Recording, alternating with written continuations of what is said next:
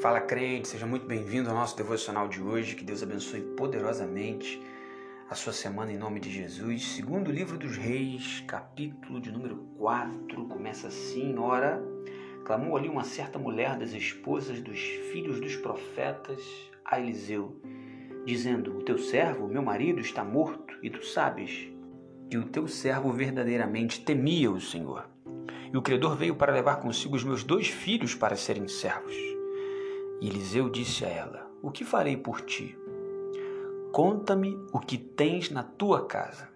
E ela disse: A tua criada não tem nada na casa além de uma botija de azeite. Interessante essa passagem que o argumento primordial da mulher para parar Eliseu é que o marido dela era alguém temente ao Senhor. Ele verdadeiramente temia ao Senhor. E diante desse argumento de temer ao Senhor, de temer a Deus, ela pega o profeta, ela chama o profeta, ela interpela o profeta Eliseu para falar: olha, eles querem levar, os credores querem levar os meus, meus filhos, enfim, e, e o Senhor precisa fazer alguma coisa.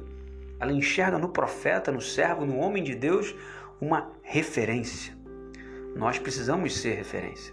Nós precisamos ser referência do reino de Deus, do reino dos céus para as outras pessoas, porque as pessoas literalmente vêm até nós querendo enxergar e encontrar Deus.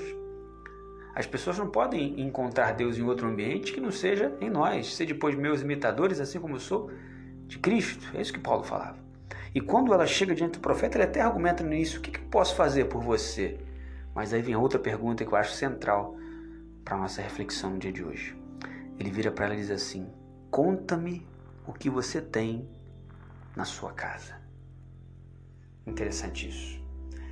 Interessante essa compreensão de casa aqui. O profeta vira para aquela mulher em desespero e diz assim: Mas o que eu posso fazer por você?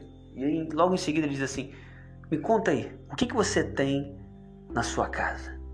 A resposta dela é uma resposta ainda no ambiente de desespero. Ela diz: A tua criada não tem nada além de uma botija de azeite. A gente sabe no decorrer da história que o azeite não parou de jorrar enquanto existiam vasos, enquanto existiam recipientes que foram pegos emprestados, a importância do relacionamento que o texto também nos ensina, quantos homens, mulheres que se dizem servos e servas de Deus, que não se relacionam com o vizinho da direita, da esquerda, da frente, enfim, pessoas que se dizem tementes a Deus, que dizem que falam com Deus todos os dias, ou mais grave ainda, que dizem que ouvem de Deus todos os dias, mas que não se relacionam. Pessoas que, se o profeta aparecesse hoje e falasse assim: Olha só, pega lá vasos, vasilhas emprestadas, porque Deus vai derramar azeite até não acabar mais, até existir, enquanto existir vasos, o azeite não vai deixar de jorrar. Pessoas que teriam certamente muita dificuldade que argumentaria assim, pô, então, profeta, tem como eu ali na loja tal, tem como eu comprar lílias, eu tenho como eu ligar para minha mãe, tem como eu ligar para minha tia, porque não se relacionam. Mas além disso, a pergunta que nos chama a atenção aqui, além de todo esse milagre que é fantástico, absurdo, é quando o profeta vira para ela e fala assim: O que você tem na sua casa? Deus perguntando para nós hoje: O que você tem na sua casa? O que, que Deus pode. E mais uma vez, preste atenção nisso: o milagre nunca dependeu daquilo que nós temos, mas sim com o que a gente faz com o que a gente tem. O milagre, guarde isso no seu coração, não depende do que a gente tem. Os pães e peixes são multiplicados, isso independeu da quantidade de pães e peixes que os discípulos de Jesus possuíam, mas sim com o que é feito, o que é feito e quem faz com aquilo que os discípulos tinham. O que o texto tem é, é clareza de nos ensinar é que o pouco, ou o mínimo que você ache possuir em Deus é mais do que o suficiente. A pergunta do profeta é bem forte, incisiva. O que, que você tem aí? Ela diz: Eu não tenho nada além disso.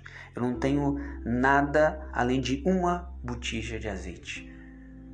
Que você tenha uma botija de azeite, mas que essa botija de azeite esteja depositada, confiada no Deus da multiplicação, no Deus que faz milagres, porque não depende do que você tem. Mais uma vez, grave isso no seu coração, mas sim de quem administra, de quem toca, de quem dirige, de quem coordena aquilo que você possui. Mas não se engane, tudo isso só ocorreu por causa do início. E o início foi: teu servo, meu marido, era alguém que temia ao Senhor. Que Deus nos abençoe poderosamente. Em nome de Jesus.